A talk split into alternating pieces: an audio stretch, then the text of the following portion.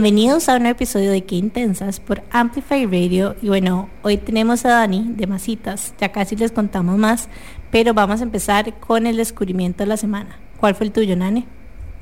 Bueno, como ustedes saben, yo soy súper fans de las series de Netflix, HBO. Otro Siga nivel. contando, otro Quiero- nivel. no, o sea, todo. HBO, Paramount, Y Netflix. Tengo ratos de que no salen como cosas nuevas, ¿verdad? Entonces yo en estos periodos de transición generalmente lo que encuentro es como alguna novela eh, canadiense, turca, gringa, lo que sea, que tenga esos como 250 episodios para verlos por mientras, ¿verdad? Entonces yo voy como poniéndolos en la noche, me quedo dormida. Pero no he sacado el tele del cuarto, ya Sí, volvió. No, Ah, no. Lo- ahora los veo afuera. Ok. Pero digamos como que los quemo, ¿me Ajá, entendés? ajá, y algunos hasta los adelanto, no los veo todos. Como que no me lo tomo muy en serio. Pero volvieron dos shows esta semana. Así que para las aficionadas a las series les quiero recordar que esta semana no solamente hay nuevas, nuevas, nuevos episodios de Ted Lasso en Apple TV, que está buenísima la serie. ¿Vos la has visto, Dani? Es demasiado buena. Eh, ahorita les cuento más. ¿No sabes lo que es? No, no la. Ted Lasso? Ok, es Jason Sudeikis. Tampoco sé quién es. Es el de Saturday Night Live. Ajá. Ese mae eh, interpreta un entrenador de fútbol americano gringo que se pasa a vivir al- a Londres, a UK, Ay, que- ajá, a entrenar, a entrenar foot, pero como nuestro foot, ¿verdad? Soccer. Entonces, es, y él tiene como todos estos como, o sea, manerismos como de gringos, súper gringos en Inglaterra, ¿verdad? Que obviamente un montón de gente se burla de él, pero él tiene como un corazón muy bueno. Entonces empezás como a, a tener, digamos, el florecimiento de él como persona y le pasan un montón de cosas y cómo él maneja las cosas versus los ingleses y no sé, es muy linda la serie también. Yo creo como que en el fondo es como una serie de leadership también, como de, de autoconciencia, de aceptación, de tolerancia, eh, de crecimiento de una persona en nuevas aventuras. En fin, está súper buena la serie. Habían dos, dos temporadas y ya salió la tercera. Y lo otro es que yo no sé si vos has visto esta serie que se llama Succession. ¿Qué? Eso iba a decir. Es lo máximo. Ajá, ya salió también. Ajá, eso iba a decir. Esta Ese iba a ser mi semana. comentario después de que termina. Es Totalmente. demasiado buena. O sea, es como esta serie que al inicio como que cuesta tal vez. Los primeros episodios son raros, porque los personajes en general son como raros. Pero, Pero es ya que tienen después- demasiada profundidad los personajes. Ajá, Ujú. Pero ya después es como obsesión.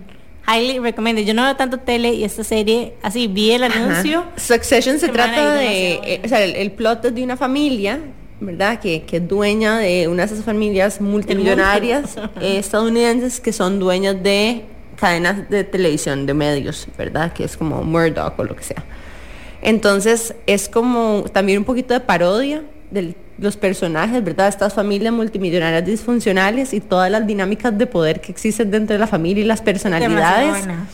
Y entonces se vuelve como, es como un drama familiar, pero el contexto de, de, de otro. Es o sea. Y como que lo que aporta cada uno, y al principio yo me acuerdo que a unos que yo al inicio como que me caen pésimos, yo decía que estos bañazos, y ya después conforme va evolucionando la serie, ya es como, soy fan. O sea, nada más como que son demasiado auténticos. Ajá, eso es muy funny. Sí, en fin, eh, esas son las dos series que esta semana estoy demasiado contenta que they're back. Así que para los fans de las series, Yo esta semana empecé Office, que de hace rato vengo diciendo que la voy a empezar y no la he empezado y ya la acabo de empezar y tengo como un millón de episodios, así que me emociona. Tengo ¿ves? mucho Bueno, donde yo- consumir. Yo confieso que todo este tiempo lo que he estado viendo es una serie turca que se llama The Agency.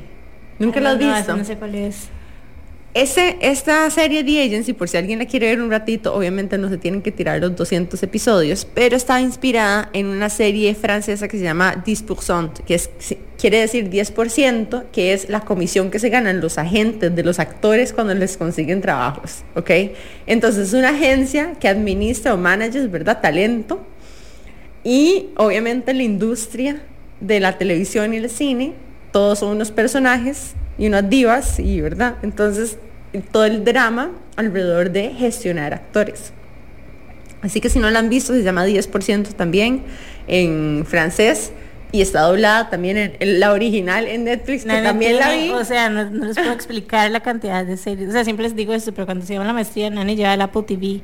O sea, cuando vamos a, me acuerdo un día que estamos en como un sleepover o algo así, y Nani llega y es como que llega y adelanta las partes, como que lo ve de una manera como no, no lineal para nada. Llega y adelanta como 5 minutos y después 10. Entonces logra consumir una cantidad absurda de series. Sí, bueno, eh, ya tienen que, ya tienen idea de qué pueden ver. Dani, ¿cuál fue tu descubrimiento?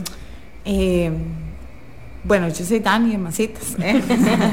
Mi descubrimiento de la semana fue una marquita, una marca nacional de parches que se llama Pipi Popa y estoy demasiado feliz de haberla encontrado porque me encanta em, coleccionar cositas así como de diseñadores, como que últimamente he visto que ha habido como un surgimiento muy chiva con estas ferias como el Rayón y así. Ay, justo te iba a decir, yo fui a Rayón hace como unos meses y conseguí unos stickers de gato demasiado cute.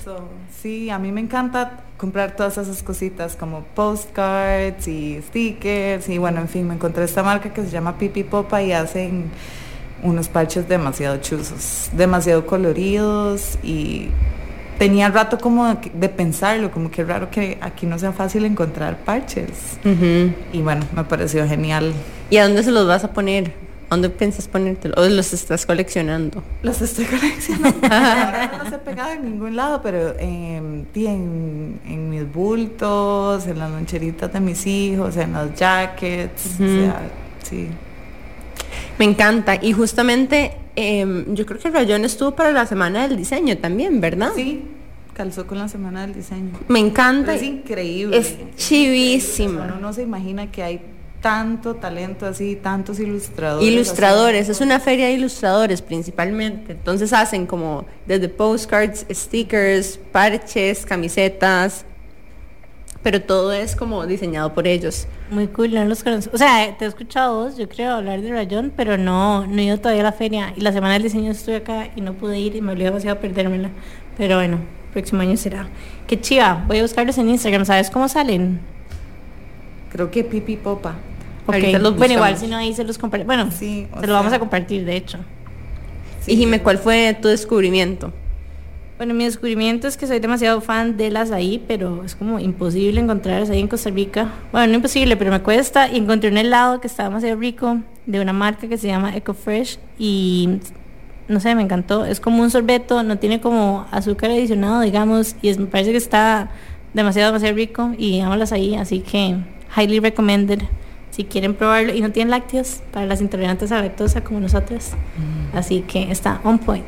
Bueno, y hoy, si no se han dado cuenta, tenemos a Dani, ya dijimos que es Dani de Masitas, se llama Daniela Rojas. Y no solamente es la emprendedora, maker y apasionada por el diseño y el arte. Em, Dani, además de ser apasionada por todas estas cosas, ha descubierto también una nueva pasión por la infancia, ser madre de dos maravillosos seres humanos y ser esposa. Esta pasión por el arte la convirtió, y el diseño, perdón, y la maternidad y la infancia en un proyecto de vida que se llama Masitas. Em, es un emprendimiento en el que ella trabaja con todo el corazón, en algo que de verdad la apasiona y que le ha dado el valor, la seguridad y la fortaleza que dice que descubrió a través de ese proyecto y que antes no tenía. Bienvenida, Dani. Gracias. Yo me recuerdo que yo, vos tenías una tienda en aquí en Barrio Dent en algún momento. Sí, eh, bueno, ahí seguimos en Barrio Dent, solo que la primera la abrimos en Latitud Dent. Ajá. Ajá. Ahí estabas porque yo una vez llevé, bueno, fui con mi amiga Constantina a llevar a la bebé de ella como a un summer camp que vos tenías o algo así, que hacían como, como cursitos al final del día, o que no sé si era un sábado, y estaban haciendo como un cuadro para el Día del Padre o algo así. Ah, sí, estuvo chidísima. Realmente hacemos talleres todas las semanas. Bueno, y... ¿Y ahora dónde estás? Estás en, Sigma, creo que es verdad, por la playa. cruzamos la calle, literalmente cruzamos la calle. El local se nos quedó pequeño como muy rápido y pues se desocupó uno ahí en Sigma y nos lo ofrecieron y fue como, bueno, okay. no teníamos ni un año de haber abierto la tienda y nos pasamos. Ay, qué chiva. Bueno, este es uno de los emprendimientos que no solamente yo lo tenía mapeado antes, sino que también la vi en la Semana del Diseño cuando estábamos ahí. Y Adri Chandy también nos, nos las había hablado de Ajá, exacto. es súper fan. Entonces, eh, hoy vamos a hablar un montón de cómo nació Masitas, diferentes etapas en las que vivimos como emprendedoras también y tal vez un tema un poquitito más tabú que hemos venido hablando y es como que qué hacer cuando empezamos un proyecto, sentimos que empezamos un proyecto y luego hay otras personas que se inspiran por nuestro proyecto a hacer mercado, digamos, para ponerlo de forma bonita. Y cómo eso, digamos, de alguna forma em, nos puede impactar a nosotras como emprendedoras y nos puede a veces hasta trigger. Entonces, vamos a irnos a un súper breve corte comercial y en pocos minutos vamos a volver con más de Dani de Masitas aquí por Qué Intensas en Amplify Radio. Ya volvemos. Estamos de regreso con más de Qué Intensas aquí por Amplify Radio. Y bueno, hoy nos acompaña Dani Masitas y queremos preguntar. Dani Masita le decimos. Para que nos contes. ¿Verdad? nos contes tu historia. ¿Cómo nació? Claro, este, bueno, primero tal vez como para dar un poco de contexto, porque tal vez a veces la gente no sabe muy bien, Masitas es una marca de plasticina natural eh, que no es tóxica y que además es muy terapéutica por la textura y el aroma que tiene. Eh, y la diseñamos para todas las edades, o sea, que pueden disfrutarla. Es como un producto que evoluciona un poco con la edad y la disfrutan niños de dos años hasta adultos mayores, digamos. Eh, y bueno, yo soy diseñadora de modas de profesión. No lo ejercí mucho nunca, eh, más bien me fui más como por el lado del diseño gráfico y el marketing digital. Y tenía una empresa de eso eh, propia, mía, un estudio de diseño. Y en la pandemia, bueno, como todos se pueden imaginar, fue como lo primero que recortaron en la mayoría de las empresas. Entonces nosotros teníamos como clientes muchos eh, emprendimientos y de la noche a la mañana, literalmente de la noche a la mañana, perdimos como 15 clientes. Y me quedé como con tres personas que trabajaban conmigo en stand-by y sin salario de repente y bueno, como una situación un poco estresante, agobiante, ¿verdad? Y eh, bueno, además yo soy mamá, tengo dos hijos, mis hijos, bueno, el más chiquitito en ese momento no iba al kinder, pero el mayor estaba empezando el kinder y lo mandaron a, a la casa, obviamente. Y bueno, la virtualidad de un niño de tres años me pareció absurda. Entonces, bueno, yo dije, bueno, de ahí ahora estoy acá sin casi nada que hacer de trabajo y con dos niños en la casa. Entonces, bueno, voy a ponerme creativa, ¿verdad? Un poco también como enfoqué toda esa ansiedad y miedo que tenía hacia, ¿verdad? Como convertirlo en algo productivo y eso era homeschool a mis hijos en ese momento, ¿verdad? Em, entonces, bueno, yo soy, como soy diseñadora y me encanta el arte y soy super crafty, entonces di, hacíamos miles de actividades todos los días, o sea, yo las planeaba demasiado el día anterior y compraba materiales y aquí y allá. Y eh, bueno, entre esas empezó a, hacer plasticina en casa. Em, pero di, siempre era medio fail la receta, o sea, como que jugábamos el primer día con ella y después ya no sabía si meterla a la refri o qué como para conservar. Esta es la plasticina que uno hacía como con harina de siempre, de antes, con tinte de Tenía comida. textura peculiar. Exacto, sí, era como elástica y rara, ¿verdad? Como de una masa de pizza con color. No sé, nada así. Exacto. Entonces, bueno, eh, y a mis hijos les encantaba el Play-Doh. Y este y entonces como que empecé ahí como a vacilar con la receta, ponerle un poquito por aquí, un poquito por allá, hasta que quedó una textura muy rica realmente. Entonces, este... Yo quiero dar fe de esto porque me acuerdo que en una feria llegó una chica que estaba dando vueltas y andaba con una bolita y me dijo como, o sea, como que yo la vi tocándolo y yo llegué y no pude como contenerme y le dije como, a ver, y lo toqué y es demasiado suavecita, es demasiado rica. Sí, es como una nubecita. Ajá, literal. y bueno, sí, entonces em, bueno, ya mi esposo, mi hermana, mi mamá, todo el mundo me empezó a decir, ay no, pero está demasiado rico. Además le, pone, le poníamos ingredientes súper ricos, le ponía aceites esenciales un poco para, ¿verdad? Como calmar. Eh, le había agregado como ciertas cosillas ahí, como tipo aceite de coco, así como mejorar un poco las materias primas. Entonces eso empezó a dar este producto que era como muy rico. Entonces yo lo empecé a compartir, a regalarle a mis amigas y así. Y este bueno, varias de ellas, dos especialmente, eh, Dani y Trisha, me empezaron a decir, esto parece como que puede ser un negocio, digo yo, ¿verdad? Y yo le empecé a dar vueltas y yo dije, bueno, qué loco, porque yo soy diseñadora, podría hacer un logo, podría hacer un Instagram, hasta las fotos, todo, o sea, no tengo como que incurrir en ese gasto y bueno, de repente y sí, ¿verdad? Eh, empecé como a buscar también en Instagram a ver si había alguna marca que ya lo estuviera haciendo. Y pues obviamente sí, en el mundo me encontré en Australia con un proyecto, en Estados Unidos con otro proyecto, que estaban también comenzando, digamos. Entonces como que yo dije, bueno, de hecho como que fue muy chiva porque también hablé con esas marcas y les conté, bueno, yo estoy haciendo esto y siempre hubo como, ¿verdad?, una sororidad de parte de estas chicas y me dieron consejos y bueno, ahí... Em, una de mis amigas me dijo, bueno, yo te puedo prestar plata para que lo hagas, te puedo prestar dos mil dólares, digamos. Y yo dije, bueno, y está bien. Y me dijo, pagámelos en un año o no hablemos mucho como de esto de pagar todavía, tranqui, yo solo quiero como eh, apoyarte. Y em, de ahí lo hice, hice el Instagram, hice el logo, que además, bueno, diseñar ese logo fue algo demasiado chiva porque como que también me, me dio como otra vez retomar esto del trabajo y de de diseñar y empezar a dibujar en un papel y verdad, todo ese proceso creativo tan rico. Em, lo hice de la mano de uno de los diseñadores que trabajaba conmigo antes, él me ayudó un montón y, em, bueno, ya lancé la marca, la, pues, lo hice el Instagram y la gente empezó a pedirme como loca, o sea, sin ni siquiera tocarla, sin ni siquiera saber si era rica la textura, si era buena, sino como que creo que el, logo, la gráfica de entrada tuvo como un impacto y... Es súper lindo el logo, es súper colorido, se ve como súper ameno, se ve algo como muy bien diseñado, sí, como que está muy bien.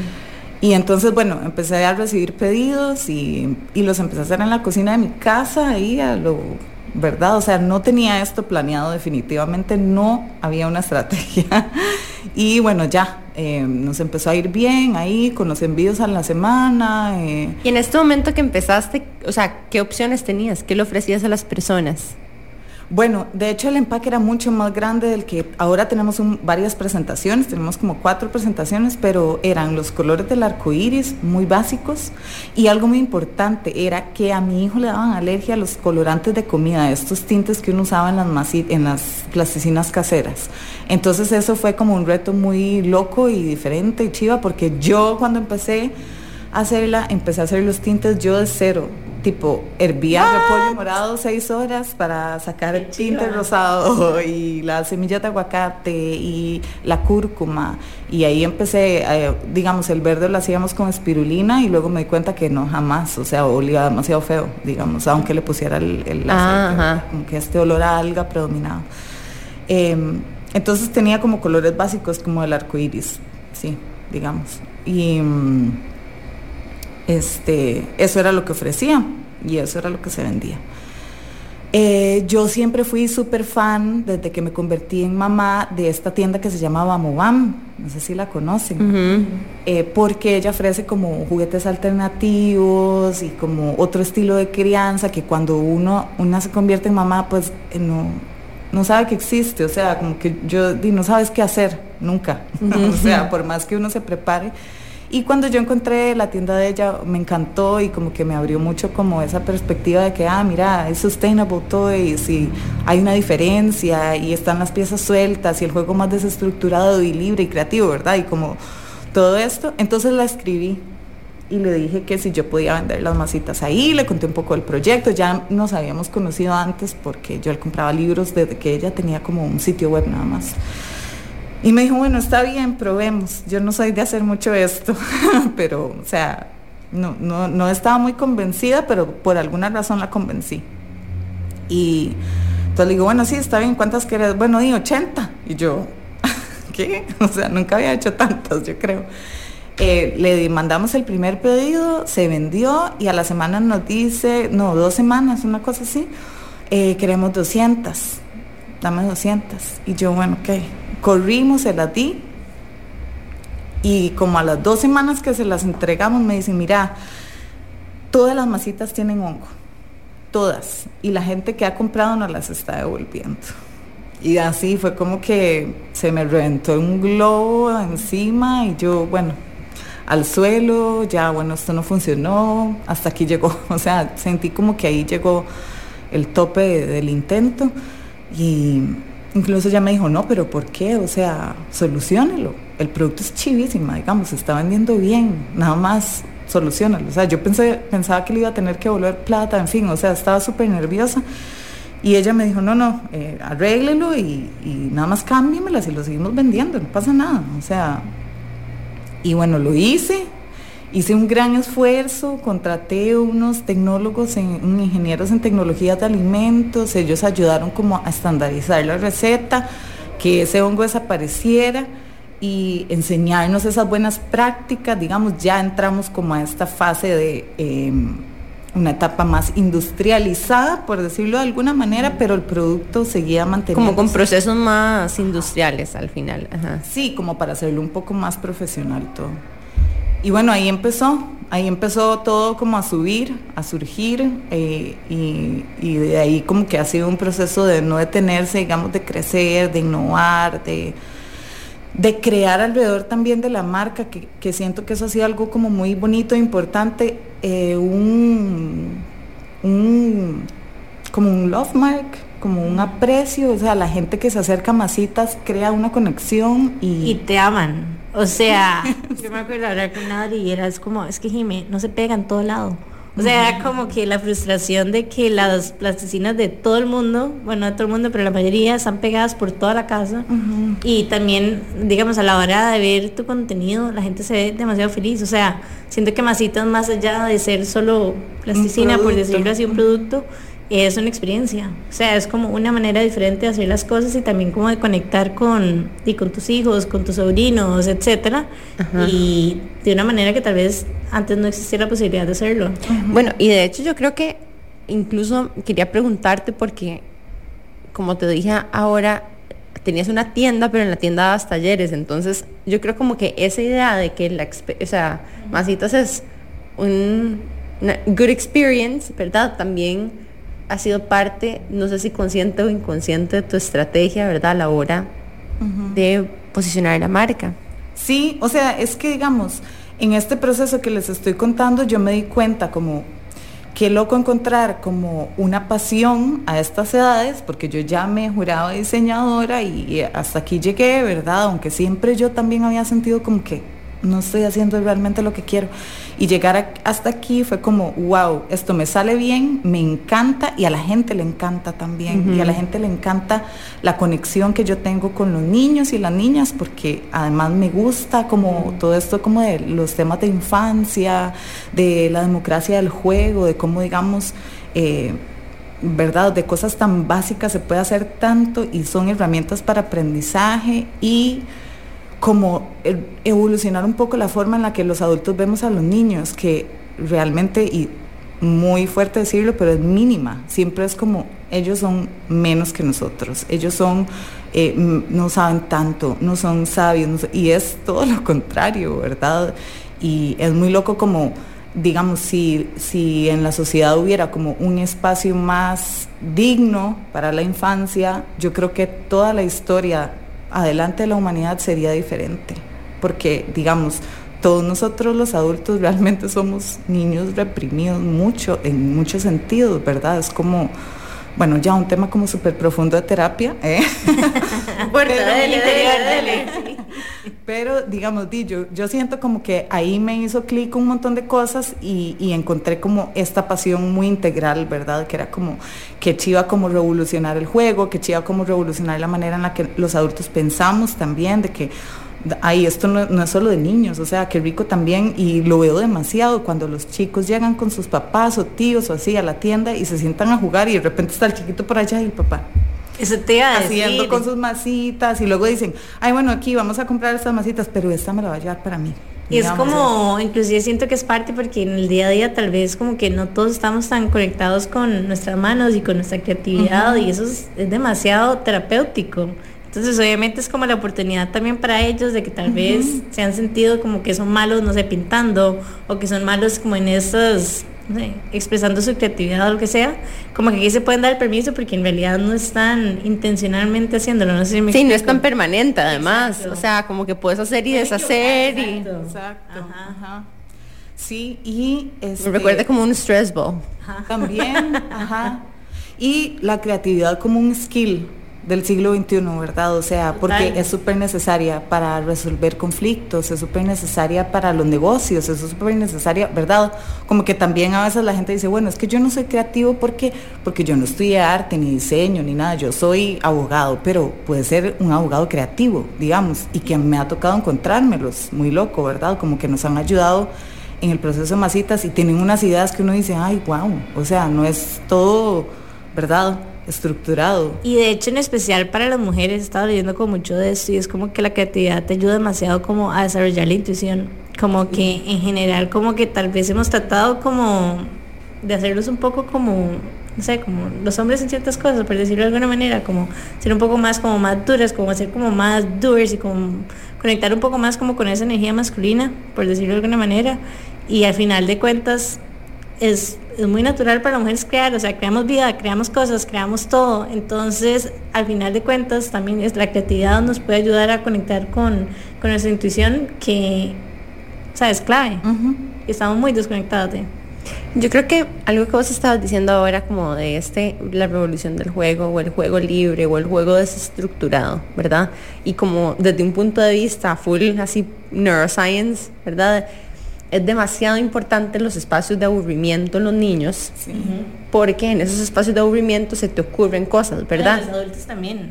Bueno, obviamente lo iba a llevar ahí, pero digamos, al final vos ver, o sea, al niño no hay que tenerlo entretenido todo el tiempo, ¿verdad? Hay como que, yo, bueno, voy a repetir lo que estoy diciendo, no es que hay que, se ha demostrado que esos espacios de aburrimiento y no entretenimiento, yo me recuerdo a mi infancia, ¿verdad? Que estábamos como con los primos, pues todo el mundo aburrido y uno se le ocurre a ver qué juega, de dónde se tira, de verdad, de dónde brinca uno, eh, o verdad, eh, qué roleplay tiene, o lo que sea, ¿verdad?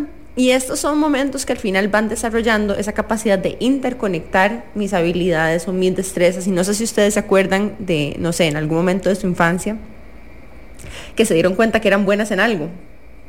No. Ay, qué feo, no, no me acuerdo de esto. yo, bueno, no sé, por ejemplo, digamos de que yo no sé por qué tengo demasiadas imágenes de como brincando de la tapia de mi abuela, ¿verdad? Entonces todo el mundo tratando de brincar, ¿verdad? De ver quién brincaba más lejos y a ver quién se caía, etcétera. Entonces, en ese momento también yo era bailarina.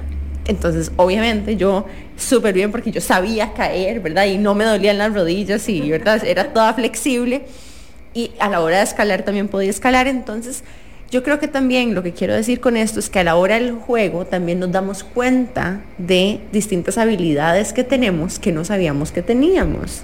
Entonces, si están como stuck, ¿verdad? O, o sea, no sé, como...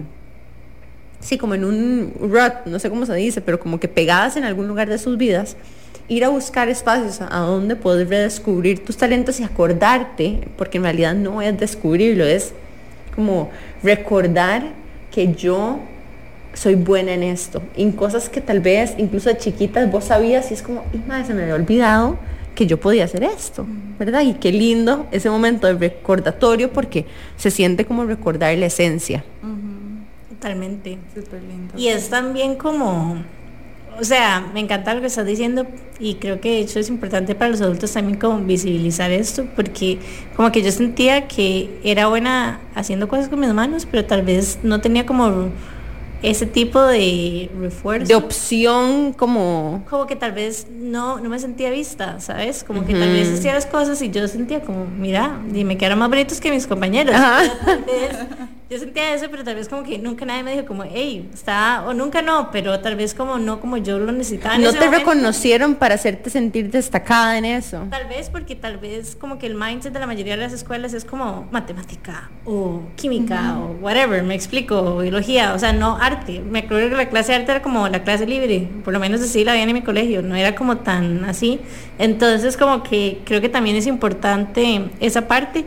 Y algo que también quería agregar es como que a veces sentimos como que tenemos que ser creativos o que tenemos que jugar para ganar. me explico, como que un poco con ese mindset y al final de cuentas es como, no tenemos necesariamente que crear para hacer, no sé, para vender nuestras obras o no necesariamente, me explico, como... Para, el, para un fin comercial. No, final de cuentas para nosotros mismos. Es como, no sé, yo hoy, por ejemplo, voy a ir a una clase de, de, ¿cómo se llama? Yo no soy tan buena dibujando, pero voy a ir a una clase de dibujo de cactus y suculentas con acuarelas y no sé qué, y nada, voy como con la intención de jugar. Bueno, vamos a ver en el momento, ¿verdad? Si no me pongo intensita.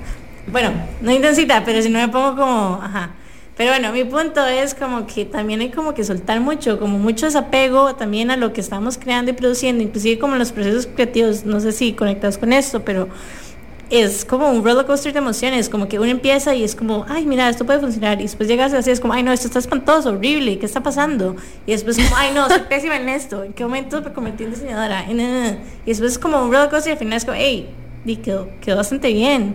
Entonces es como mucho trabajar como en ese desapego también, para poder ir como evolucionando, porque al final de cuentas no, desde el inicio no te va a quedar bien, o puede que te quede bien, pero siempre hay como oportunidad de irlo mejorando también. Puñorita que lo estás hablando, yo, vean, estuve en clases de pintura country, estuve en clases de bordado, estuve en clases de escultura, estuve... No puedes decirme nada después de este comentario. No, yo, yo he estado en clases de demasiadas cosas creativas. Bueno, yo hice además IB Art en el colegio y en la universidad yo llevé clases de escultura y de y dibujo. Entonces, bueno, y pinté todo el cole con Lila, no sé si se acuerdan de esta señora Lila que daba clases de pintura, bueno, es como más para la gente del oeste en Escazú. Pinté muchos años con Lila también, mi abuela es pintora, entonces como que siempre tenía esa conexión con ella. Y hoy en día, em, creo que el último curso de creatividad que llevé fue un curso de concreto con De Domingo, Ay, qué bueno. Ajá. Que hacíamos como unos platones y como que los dejé a medias y, se lo juro que todavía los tengo guardados. Tienen como 5 o 6 años y hay que pulirlos y, me encantaría como redescubrir eso. Em, no sé cómo volver a entrarle porque creo que tenían como unos pequeños defectos, entonces tengo que llevárselos a ver cómo me ayuda a terminarlos, pero sí, estoy como teniendo en, en tiempo real como que un llamado a tal vez como reconectar con eso, ¿sabes? ¿Saben qué me parece chidísimo que estaba pensando? Que es como parte de mis nuevas metas de la vida. Como que quiero empezar a pintar. Entonces ya decidí que quiero hacer los cuadros de mi casa y decidí que quiero hacer como los platos de mi casa. O sea, como que quiero empezar a hacer como las cosas de mi casa, pero hechas por mí. Entonces decidí que los próximos cursos en los que me meta siempre estoy metida en vainas. Es para hacer cosas. Es para hacer cosas funcionales. exacto. En lugar de ir a comprarlo, es como ir a hacer mi, o sea, me parece demasiado. Te van a costar como cuatro veces más, pero. Pero sí, sí es gonna be worth it, digamos. Me encanta. Y bueno, em, una de las cosas o uno de los temas también que estábamos hablando con Dani es que em, muchas veces en esos procesos creativos son tal vez como tan transformadores para nosotras, ¿verdad? Y se convierten como casi que en un proceso de transformación personal o en un healing process, ¿verdad? Emprender. Muchas veces el resultado de ese emprendimiento es, no sé, por ponerlo así en fast forward, llegó pandemia, estaba súper deprimida, no sabía qué hacer, tuve que ver de a dónde buscaba hacer algo para entretener a mis hijos, tuve estudié hacer plasticina, le empecé a evolucionar, y hoy tengo esa tienda que tiene talleres. Pero eso es un proceso como tan personal tuyo. Es que emprender te saca como del comfort zone, literalmente para poder sobrevivir. Esa palabra, Nadie sabe, o sea, también es algo como muy importante como de humanizar, ¿verdad? Porque nadie sabe qué está pasando atrás. O sea, todo el mundo ve como esta fachada, ¿verdad? De un Instagram súper lindo, de una marca súper linda, pero pucha, nadie sabe las noches en vela, nadie sabe las lloradas, nadie sabe los fracasos o las veces que di, chocaste con pared o que tocaste una puerta y te la cerraron, ¿verdad? Entonces, siento como que es muy íntimo y que de ahí eso, como decís vos, es como un proceso como de, autoconocimiento también y de desarrollo personal. Y de ahí, especialmente como mujeres, ¿verdad?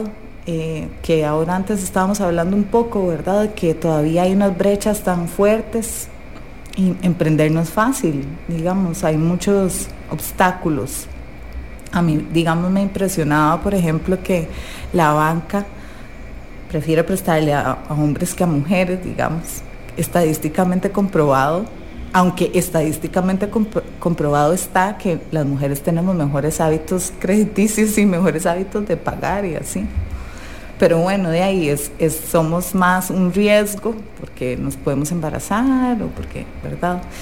Entonces sí es muy difícil, o sea, es muy difícil y además siento como que un poco el patriarcado ha establecido este concepto de divide y vencerás. Entonces, entre más divididas estemos las mujeres, mejor, ¿verdad? Y em, de ahí eso es como un tema que últimamente me ha estado como dando muchas vueltas porque yo digo, de si tal vez, ¿verdad? Como que hubiera un poco más de sororidad y respeto y, no sé, em, comunicación, puede ser, eh, vos como empresaria o emprendedora, puede ser testimonio, incluso una herramienta para ayudar a otras mujeres y no necesariamente más bien tener que tener este miedo de que te van a robar tu idea o te van a pasar por encima con tu proyecto o la narrativa de tu proyecto, porque una cosa es como crear algo muy similar, que es competencia sana y tiene que existir, ¿verdad? Otra cosa es, eh, digamos, montarte sobre un discurso que alguien elaboró, digamos, ¿verdad? Porque incluso cuando uno desarrolla un producto de esta forma, tan de cero y, un proyecto en general, el wording, o sea, las palabras que usas, todo se convierte como en, parte de ese proceso creativo que es tuyo, ¿verdad? Y, de ahí también un poco como que uno lo, lo quiere cuidar demasiado. Entonces yo pienso como que eso, la competencia sana, siempre y cuando esté respetando como la individualidad de cada proyecto. O sea, no, tenemos por qué hacer y decir las mismas cosas todas las marcas que tengamos el mismo, que ofrezcamos el mismo producto, porque al final del día, eh, como ustedes decían, o sea, masitas es una experiencia, o sea, plasticinas pues existirán y existen un montón y, y nadie inventó nada al final de cuentas, pero eso como de, esa voz, esa verdad. Y puedes darnos un ejemplo, no sé si, de por ejemplo, algo que en este momento vos, no sé, qué es masitas y qué es algo similar a masitas, pero que tal vez tiene un enfoque diferente para poder distinguir entre esas cosas. Por ejemplo, masitas es una experiencia, pero existen otras plasticinas que son de dudosa procedencia. ¿eh? ¿Eh? No, no, pero digamos, puede ser una marca en otro país, ¿verdad? Otra, claro. ¿Cómo mercadea otra persona la plasticina que no sea así? Exacto. No, digamos, nosotras estamos en un proceso de entrar al mercado internacional. Estamos haciendo todo este proceso ahorita con Procomer, ya tenemos una plataforma de ventas casi establecida en Estados Unidos y este, este año pude ir a un par de ferias de wholesalers de, de la industria, digamos, más que nada de diseño, no tanto solo de infancias, pero de diseño en general y este, fue una experiencia demasiado enriquecedora. Eh, he estudiado, he comprado, he comparado, he estado como en contacto con propietarios de estas marcas allá y este, no, digamos, no tenemos nada que envidiarles, ¿verdad? En, cuestión, digamos, de la valoración del producto, eh, ellos lo lograron, ¿verdad? Las otras marcas que, te digo que hemos visto allá afuera eh, lo han logrado súper bien, pero nosotras también, entonces siento como que hay un nicho para todos, ¿verdad? Y lo que más me ha llamado la atención es eso, digamos, la, las gráficas de cada una de estas empresas, la autenticidad es siempre lo que prevalece. Eh, digamos, está esta marca puedo decir el nombre, ¿verdad? se llama Land of Dough. Eh, ellos empacan en, como en cajitas de helado y tienen un empaque súper colorido y eh, el producto también es bastante sostenible, igual que masitas y así. Eh, y este, de ahí, el, el mercado al que apuntan es totalmente diferente. Me encanta una palabra que dice que es autenticidad.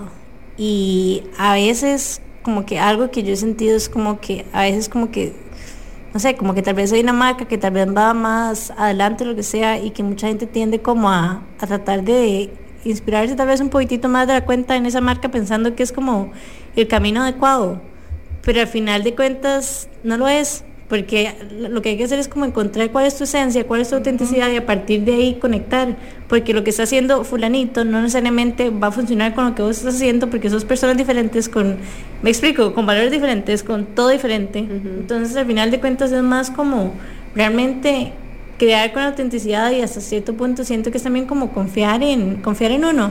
Lo que pasa es que y al tener final un proceso que no te puedes saltar. Ah, exactamente, eso iba a decir yo. O sea, al final, imitar algo que alguien está haciendo, porque ya de alguna forma viste que es una oportunidad de mercado, no sé, por, por ejemplo, decir, uy, a Dani le está yendo súper bien con esas plasticinas de masitas. Obviamente hay una oportunidad de mercado, voy a meterme ahí también, porque yo me acuerdo que yo también era buena haciendo plasticina, por ejemplo, ¿verdad? Si si en el momento que vos decidís hacer eso, no pasás por un proceso de evolución auténtica de eso que vos estés haciendo, siempre vas a Personal y profesionalmente. Sí, siempre vas a tener como las bases falseadas de ese producto, ¿me entendés? Porque no vas a tener la profundidad y las raíces para sostener lo que viene a la hora de emprender, que es un montón y es muy difícil. Entonces, yo creo que al final, y, y podemos hablar un poco más de esto, de cómo nos sentimos, porque personalmente, o sea, teniendo toda esa raíz, todo ese proceso de desarrollo personal y profesional detrás de algo que uno hace, no sé, intensas incluso, ¿verdad? Y ver cómo otras personas se inspiran para hacer cosas similares, mi, mi único deseo es, ojalá todo eso que estén haciendo tenga todo este proceso atrás, porque no tienen idea lo que cuesta sostener muchas veces estos emprendimientos y lo que te sostiene a vos en los momentos difíciles son las raíces que tenés, ¿verdad?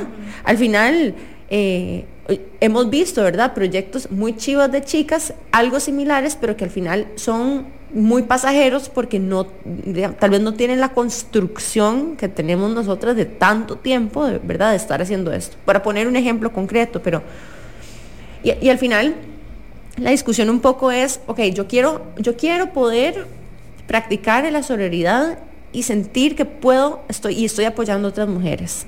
Pero hay una parte mía que siente, se siente tentada a entrar en competencia porque se siente triggered o detonada, ¿verdad? De que con, con esta como historia que me cuento de que nos están robando idea o nos están copiando, ¿verdad? Entonces, yo creo que esa sensación de alguien me está copiando es algo que tal vez le pasa a muchos emprendedores, ¿verdad? Y también siento como que evoluciona. Digamos, yo lo he sentido un poco con las dos marcas y al inicio, al inicio con Jimena Esquivel me acuerdo que hubo un momento en el que un montón de clientes empezaron como a bombardearme con fotos de otra marca que estaba con productos súper, súper similares y con un logo súper parecido y los mismos colores y el mismo todo. Y yo cuando lo vi fue como, literalmente me triggeré. Y una vez llegué y le mandé un mensaje respetuoso y demás, pero que posiblemente la vara hubiera sido un poquito más empática a la hora de comunicarlo, pero fue como ahogado, no, no, como que me fui, o sea, me, me detonó completamente. Versus ahora que todavía sigue pasando, pero como que tal vez reacciono diferente, como que mis límites ahora son, o sea, pongo límites, tal vez como que si veo que es alguien que está haciendo las cosas muy parecidas y como que está demasiado pendiente de mis cosas, tal vez como, no sé, ponerle, y voy a ser súper transparente aquí, como hide, porque hasta cierto punto es como tampoco querés como que, sea, no quieres contaminar tu, tu mente, bueno, yo por lo menos como persona creativa y demás, no quiero tampoco contaminar mi mente con una marca como similar, porque al final de cuentas uno termina con esas imágenes del cerebro y te termina Permeando. te termina premiando. Entonces como que, digamos, mi approach ha ido como evolucionando, pero algo que es definitivo es que uno siente como, se siente atacado. Y lo que estamos hablando ahora es como que vas a dejar de existir. Como que a veces, y creo que tiene también como... Que al final vivir de eso. Entonces, si está amenazando eso, de lo cual vos vivís está amenazando tu existencia y tu supervivencia. Pero al mismo tiempo ahí animal Ajá. es como no valorarse suficiente porque es como no vas a dejar de existir porque hay una marca que está tratando de hacer las cosas como las estás haciendo. O sea, hay que, para mí eso es importante y, y voy a ser súper auténtica acá y es como hay ciertos límites que son importantes poner y hay que ser estratégico con ciertas cosas. Yo he tratado de ser siempre como super welcoming con otras emprendedoras y de pasarles contactos y de apoyar, etcétera, y sé que hay varias que pueden dar fe de esto, pero también he aprendido que que hay como que poner ciertos límites con ciertas cosas y no todo se tiene que compartir. Hay ciertas cosas que son como claves para el emprendimiento y es importante también como de cuidarlo, ser intuitivos y estratégicos al respecto, pero no verlo con una mentalidad de, o por lo menos tratar de sanar un poco eso de que si esta persona está empezando a hacer esto, entonces yo voy a dejar de existir. Me explico, como no meternos como todo en ese storytelling de que inclusive en serio, como que no nos valoramos y decimos como que porque alguien tenga las cosas parecidas, ya la gente no va a querer mis productos. Sí, sí, porque al final de cuentas, como dijimos al principio, hay espacio para todas. Total. Y hay muchas formas honestas y sanas de abordar estos temas, digamos. Yo siempre he sido demasiado transparente, o sea, a mí hay gente random que me escribe a masitas, me pone mensajes como, hey, ¿a dónde hizo sus displays? Sin ningún tipo de introducción, como, eh, soy tal o tal, no, Ajá. solo de una vez preguntan. Y bueno, o sea, yo digo, bueno, di, yo puedo darle el contacto, a mí eso no me molesta, porque al final de cuentas nada va a quedar igual. Incluso eh, el otro día vi el famoso display y quedó totalmente diferente. Y lo hizo la misma gente que me lo hizo a mí. O sea, y, y no quedó igual, digamos. Y eso pero que estás diciendo de compartir proveedores es una muy buena práctica entre emprendedores, es déjeme una muy decirle. buena práctica, porque en- de, de nuevo volvemos, en, emprender en Costa Rica fácil no es, digamos, y es muy difícil, ¿verdad? Y se siente muy feo cuando, cuando a uno también le pasa, porque uno también ha estado en ese lugar de estar empezando y necesitar guía. Entonces, digamos, como que a mí me parece como que esa energía se puede transformar en eso, en ser guías. Y digamos, si hay unos que estamos más arriba, estamos para servir a las Como que más van a- adelante, en el, más- más avanzados en el proceso. Exacto, como, ¿verdad? Como lifting others, ¿verdad? Eh, y eso como yo siento que puede ayudar a mitigar ese sentimiento de yo quiero lo que ella está haciendo, entonces voy a pasarle por encima, en, en vez de yo quiero lo que ella está logrando, ¿cómo llego ahí? Necesito ayuda, o sea, ¿cómo, cómo me puedo apoyar en, en- en su sabiduría, en su conocimiento, en su camino, en lo que ya vivió, como consejo o inspiración para crear lo mío propio, o sea, con mi identidad. Qué bueno que digas eso, porque yo definitivamente, digamos, eh, una de las cosas que más me ha detonado en, en el proceso de sentirme que me están copiando es cuando la persona lo hace como a escondidas, ¿sabes? Como que tal vez si una persona llega y nos escribe y dice, no sé, hey chicas, me encantan los eventos que están haciendo y me encantaría hacer uno, incluso colaboramos. Colaborar. Sí, sí, ¿Verdad? total. no hay necesidad como de esconder y después tratar de lanzar algo. Y, y yo desde este punto de vista, por ejemplo, específicamente con el tema de los eventos para intensas, que ha sido como algo que tal vez intencionamos mucho hacer al inicio de año y después tomamos una decisión, Jimmy y yo, de, ¿sabes que Vemos muchas cosas sucediendo que están tal vez muy chivas para el mismo mercado, no entremos en competencia ruda ahí. ¿verdad? Como que busquemos otras formas de eh, abrir nuevos espacios. Y entonces, em, pero digamos, viendo mucho de, de la oferta que está ahí, yo no puedo evitar sentirme como, como triste, tal vez. Hay una parte mía que se siente triste, tal vez, ¿verdad? Con esta sensación y este sentimiento de que, bueno, de, ya estuvo, ahora como, como está de moda, digamos. Entonces ya no vamos a tener el éxito, el éxito que tenías, tenían antes, ¿verdad? Los eventos y... y Pero y porque eso somos humanas. O sea, Exacto, porque y al final detrás y lo de quiero traer de forma súper vulnerable porque al final de cuentas hay una parte de esto que, que, como vos decís, o sea, es real y lo siente y yo lo veo, ¿verdad? Y digo, no, o sea, ¿cómo, cómo puedo ser más coherente con lo que nosotros decimos que queremos ser en Intensas, un espacio para, ¿verdad?, empoderar a otras? Esta no, no, sé, no me siento que estoy vibrando en el lugar donde quiero vibrar con ese tema, ¿verdad? ¿Cómo puedo hacerlo más conscientemente, ¿verdad? Em, y de hecho han salido como que un par de ideas evolucionadas de esto que Jimmy y yo estamos hablando ahorita de hacer, pero al final de cuentas yo creo que puede ser que lleguemos hasta agradecer eso, Jimmy, ¿sabes? Yo creo que definitivamente, bueno, no sé, yo sé, siento que como demasiada transformación cuando no lo triggerean, literalmente. Es como que te saca, te saca cosas, te pone, hay mucho movimiento, creo, cuando hay como este tipo de transformación que te obliga como a step up. Ajá, exacto. como ya esto que estoy diciendo no es suficiente, no es suficiente. que y la competencia para mí es hiper sana pero hiper sana porque es demasiado necesario porque a veces también, o sea, es que emprender es duro, la verdad. Entonces como que a veces tendemos como a, ah, mira, ya todo está funcionando, todo está perfecto, todo está fluyendo, etcétera, y a veces tendemos a quedarnos un poco ahí.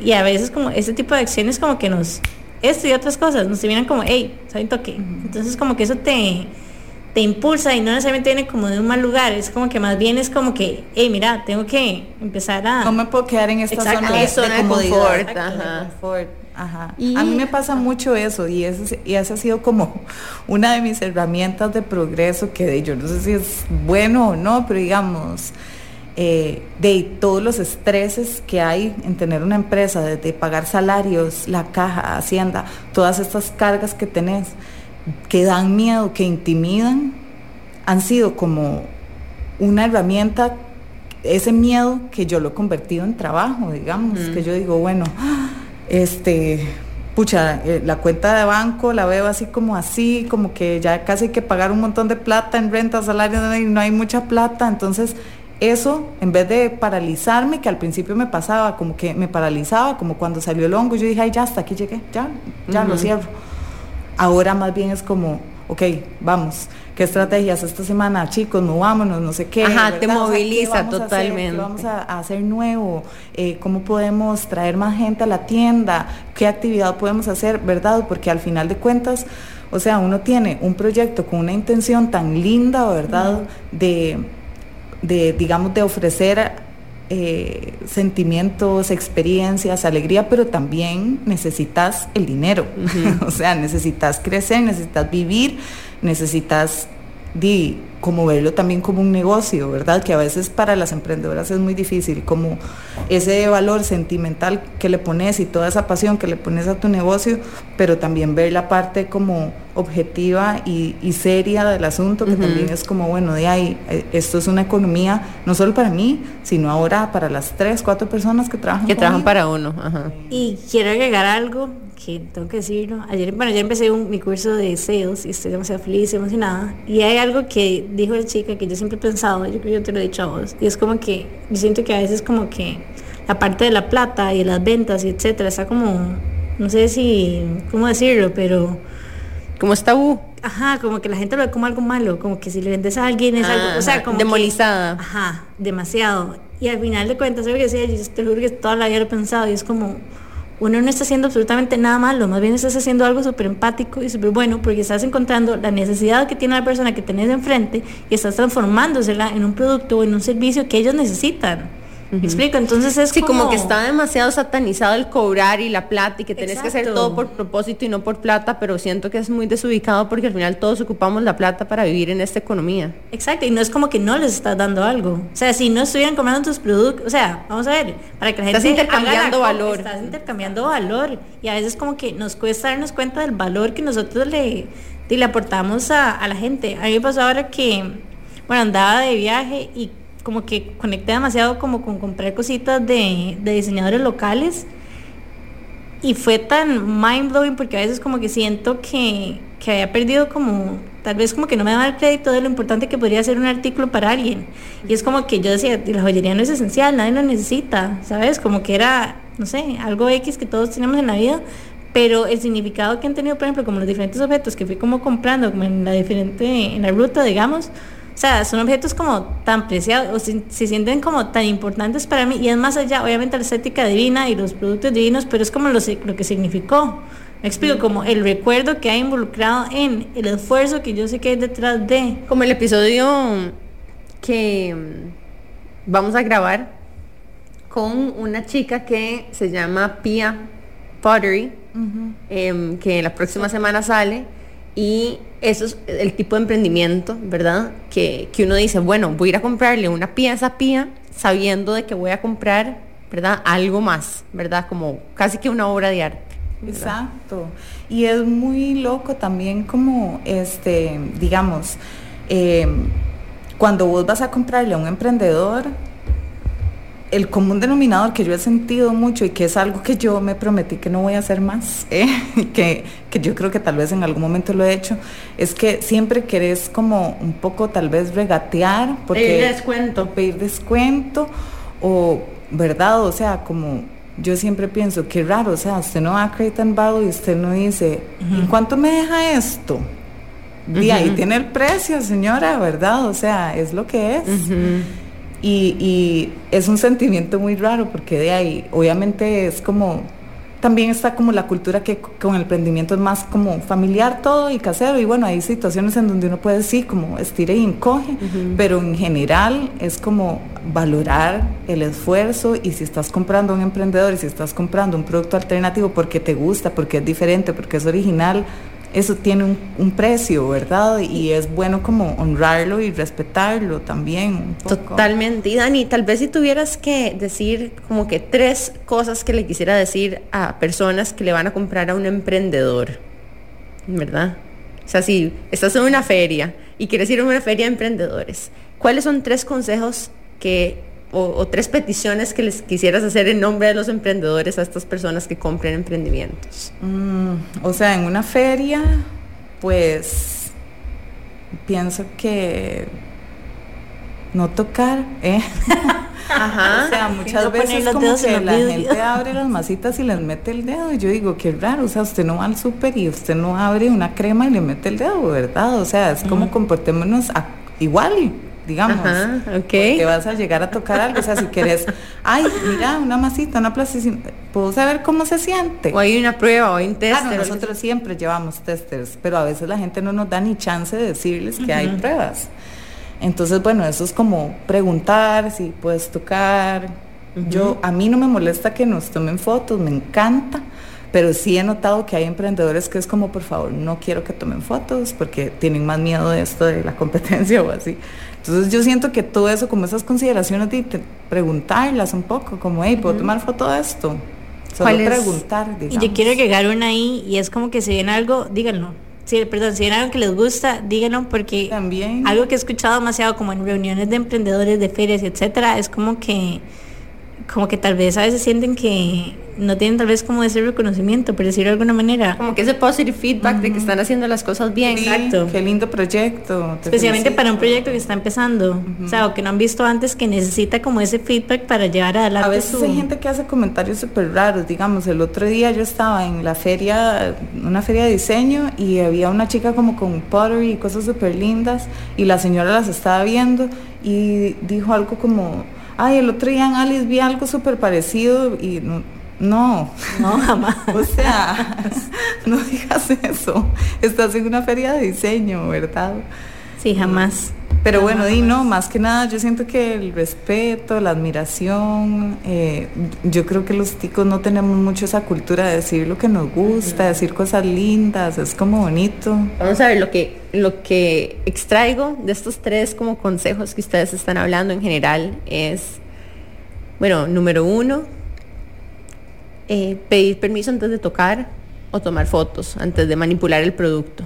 ¿ok? Siempre hay alguien que generalmente hay un dependiente o alguna persona que te está ayudando, el mismo emprendedor que te puede mostrar las cosas. El tema número dos es procurar dar reconocimiento. Si te gusta algo, decilo.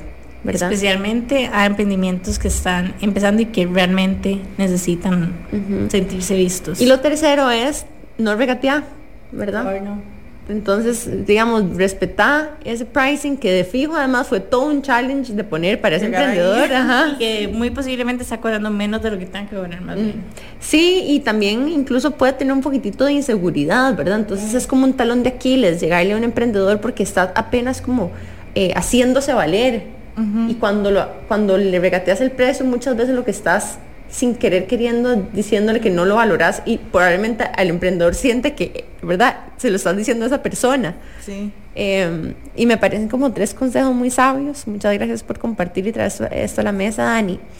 Y bueno, estamos llegando al final del episodio y te quería preguntar, Dani, ¿cómo te pueden encontrar tanto en redes como físicamente? Eh, bueno, en redes estamos como Masitas CR, en Instagram, en TikTok. Wow. Amo TikTok, es una obsesión en la vida. Yo no, no, Yo no, me rehuso. No, nane, no, bueno, es que si llegas ahí te No voy a ser adicta, salís. no, no. Sí, no salís de ahí. Yo no sé, no, no, no hemos hecho esa conexión TikTok y yo, digamos. Es Pero ahí estamos, lo abrimos, porque eh, tengo sobrinas, Ajá. Gen Z, que ellas fueron las que me lo abrieron y me hicieron los primeros TikToks y ya después pedí ayuda, pero no, no. Bueno, pero ahí estamos. En Facebook también, como Masitas Costa Rica, y tenemos tienda en Barrio Dente, en el edificio Sigma. Eh, la tienda es un espacio para talleres, es muy chiva porque la gente siempre entra, es como, ¿qué pasa aquí? y es como no entienden si es una tienda, si es un lugar para talleres, bueno, es las dos y es todo. Y eh, a la tienda puedes llegar, comprar tus masitas, quedarte ahí jugando, eso no tiene ningún costo, nosotros te prestamos herramientas. Eh, ahí en la Plaza Sigma está Sencha, entonces mucha gente va y se compra un bubble tea y viene a la tienda y compra un pliego y se sienta a pintar, o verdad, o sea, también pueden asistir a los talleres, todos los viernes hay a las 4 de la tarde. Estamos empezando a abrir espacios a petición, digamos, para eh, adultos.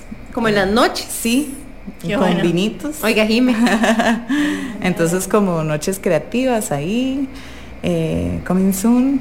Y sí, ahí estamos. Y tenemos, bueno, en nuestro Instagram pueden ver como los puntos de venta. Estamos en varios, varias tiendas en todo el país. Bueno, ya saben, pueden encontrarla literalmente en todo lado a Dani Masitas. Y no, Dani, darte las gracias por el Las episodio hoy. Me encantó el episodio. Y algo muy especial de ese episodio es que lo grabamos en vivo, que llevamos un ratillo de no hacerlo. Bueno, recordarles que nos pueden encontrar en Instagram como que Intensas Podcast, Amplify Radio como Amplify Radio FM. Y ahora las gracias por haber escuchado el episodio hasta el final. Nos pueden escuchar nuevamente el próximo miércoles a las 7 y media acá por Amplify Radio 955. Exacto. Y recuerden que la forma de apoyarnos es compartiendo, ¿verdad? Nosotros este proyecto lo hemos intencionado de que sea de acceso público para todas las personas y no crean, es un proyecto que al final toma un montón de tiempo, inversión de nosotras y, y ha sido un proyecto que llevamos demasiado en el corazón, que se ha convertido como en un hobby caro para Jimmy y para mí, pero se siente demasiado lindo poder crear este contenido para, para que todo el mundo lo disfrute. Así que la forma realmente de apoyarnos es compartiendo los episodios, no solamente este Dani, que ojalá que sí lo compartan, pero los episodios preferidos de ustedes también, recomiéndeselos a sus amigas, primas, mamás, tías, lo que sea. em, para poder continuar creciendo esta comunidad y seguir sosteniendo este proyecto a largo plazo. Así que bueno, sin más, me despido de ustedes también agradeciéndole a Dani por este espacio y nos vemos el próximo miércoles. Chao.